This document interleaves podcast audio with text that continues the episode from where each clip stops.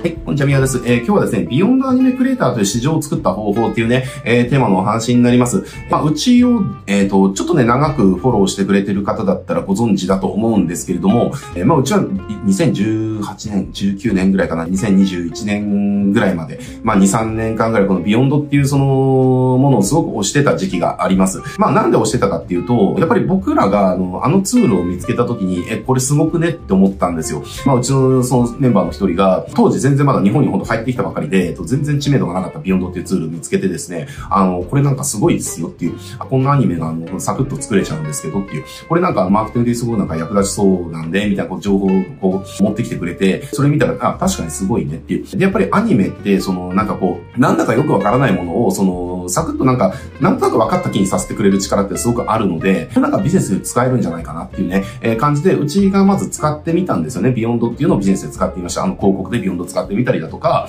コンテンツで Vyond を使ってみたりだとか、えー、会社紹介だとか、自己紹介だとか、商品紹介だとかっていうところで、 Vyond 使ってみたりだとかっていうね、こうしてたんですね。で、してたところ、何が起きたかっていうと、めちゃくちゃうまくいったっていう話なんですよ。じゃあ自己紹介のとかビヨン Vyond で作って、Facebook で投稿したら、あの、これ私も作ってもらいたいんですっていう、自己紹介のアニメ動画作ったんで見てくださいみたいなのを Facebook で投稿したら、いや、これすごいですね。どうやって作ったんですこれ私もこういうのを少し作ってほしいんですけど、作ってもらえますか？とかっていうのが来たりだとか、あとはその会社紹介だとか商品紹介だとかっていうところも、こういったアニメ使って、その会社紹介、商品紹介作れるけど、あの、興味ある人いるっていうことを、法人のお客さんとかにこう提案してみたら、えー、もう本当一部上場企業ですよ。一部上場企業から、ちょっとこれうちであの取り入れたいですっていうね、依頼が来たりだとかっていうのが、まあめちゃくちゃ殺到したみたいな感じで、え、これビジネスでマジで使えるじゃんっていう。で、広告とかもね、反応すごい良かったりだとか、いや、すごいいいじゃんって思っていうのを見つけたんですよ。で、見つけて、えだったらこれね、えっ、ー、と、当時僕らは、えっ、ー、と、セールスライターの方のコンサルの方の起業支援っていうところが、えっ、ー、と、結構表向きにはね、え結構やってたことだったので、あの、だったらこれ、ライターとかコンサルの方とか、クリエイターの方っていうのが、えこの Vyond っていうところを武器に、 Vyond アニメクリエイターっていう、ね、要はその肩書きで、その一つのビジネスが作れるんじゃないかっていうね。だから普通になんかこう、コンサル担当とかなんかこう、動画クリエイターとかじゃなくて、 Vyond アニメクリエイターっていう、なんかそういう職種が作れるんじゃないかっていうふうに思ったんですよ。で、そういうふうな職種が作れるかなって思って、こう打ち出していったところ、今、こう、 Vyond っていうのはどういうふうに浸透してってるのかっていうところはもうあなたのご存知の通りですね。もう Vyond の使った何かを見かけない日はないぐらい、まあ、 Vyond 浸透したよねっていう、えー、ところがあります。なので、えっと、まあ、別にうちだけがね、どうこうじゃないですけれども、やっぱりこの Vyond っていうその市場っていうのかな、その Vyond の、そのビジネスにそのアニメをこう活用していくっていうね、それをこう仕事にしていくっていう市場を作ったのは、まあ、間違いなくうちの影響っていうのは相当大きかったんじゃないかなっていうふうな自負はありますっていうところですね。っていう感じなので、じゃあそういったなかった市場ですよ。 Vyond ビジネスアニメクリエイターなんていう市場は当時なかったわけですね。で、なかった市場を、じゃあうちはどういう風に作っていったのかっていう話ですね。えー、それがまあ今日のテーマなんだけれども、これはもうね、作った方法っていうのはすごくシンプルなんです。これは戦略的なことっていうよりも結構戦術的なところで、すごくね、うまくいった例かなって思ってまして、どういう風にやってたのかっていうと、うちはね、当然リストマーケティングやってるので、えっと、まあ基本的には広告でリストを集めて、で、そのリストにそうね、教育して関係作って、えー、商品を売るっていう、まあそういったビジネスモデルでやってます。ざっくり言うとね。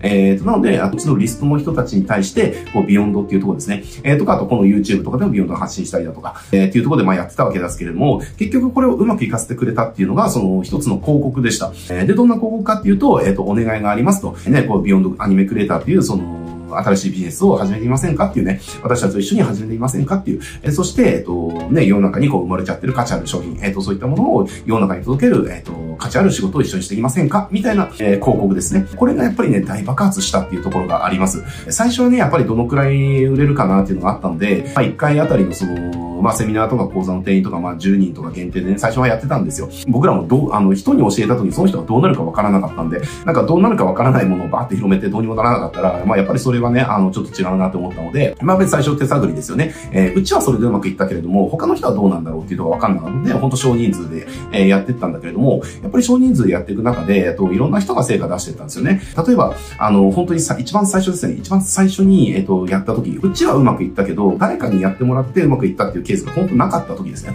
なかった時に参加してくれた、えっと、本当普通のね、実家の仕事の手伝いしてる主婦の方がいたんですよね。まあ、その方がこう、その家業がその飲食店でっていうところで、まあ、そこお手伝いしてるっていうところで、えっと、まあ、ただ自分でもなんかやりたいなっていうところで、なんかアニメクリエイターって面白そうだな、みたいな。ただこのビヨンドっていうところであれば、ツール使って作れるから、これなら自分でもできそうだなっていうことで参加してくれたっていう人がですね、あの、講座終わってから2ヶ月後ぐらいにメッセージが来たんです。で、どんなメッセージが来たかっていうと、ちょっと受けきれなくなっちゃったので、制作、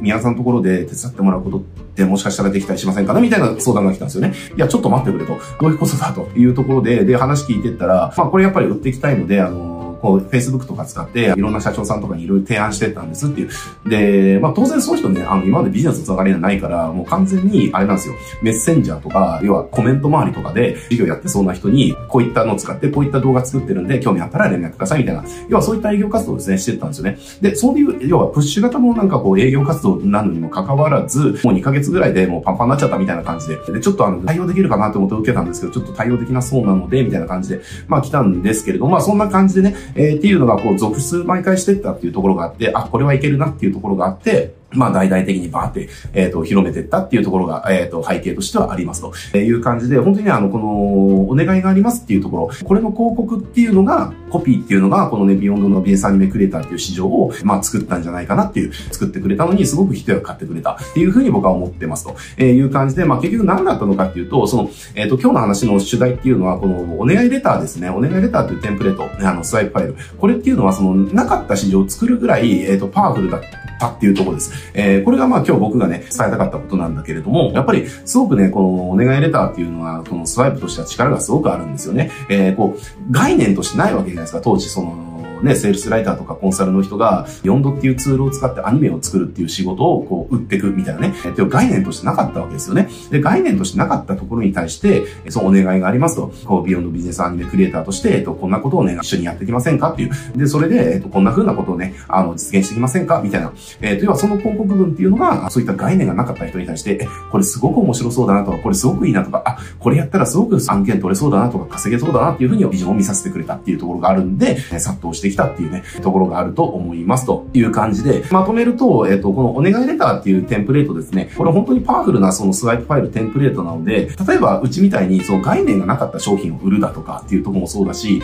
あとはその、本当にいいものなんだけれども、なかなか価値が伝わらないものとか、なんかそう、あの手この手変えてもなかなかね、こう、思い通りに売れない商品とかってやっぱありますよねっていう、僕もたくさんありましたっていう。えー、だかそういったものとかを、僕の場合は、あと何やろうかっていうぐらいになった時に使うのが、そのお願いレターを使って売るっていうね、あの、アイデアとかすごくよくやってたりしました。で、それでね、あの、そういった逆境がある時ですよね、こう、負けが確定してるような戦でも、負けずに勝つ、勝つことができたっていうのは、このお願いレターを使った時っていうのは結構高い確率でね、起きてたりするんで、ぜひですね、これセールサイトにやられてる方とか、セールサイトの方っていうのは、あの、このお願いレターですね、ぜひマスターしてもらいたいなって思います。で、なかなか売れない商品だとか、そういったあの、これあの、今まで市場になかった商品だから、この伝わる、どうすれば伝わるかなとかっていうものですね、そういったものを売るとき、ぜひね、このお願いレター使ってね、売ってってほしいなというふうに思います。もちろんね、100%お約束するっていうことはできませんけれども、今までよりかは、よりね、売ることができるっていう可能性は非常に高くなると思いますんでね、ぜひぜひこれ習得してチャレンジしていってもらえるといいんじゃないかなというところで今日はね、終わっていきたいと思います。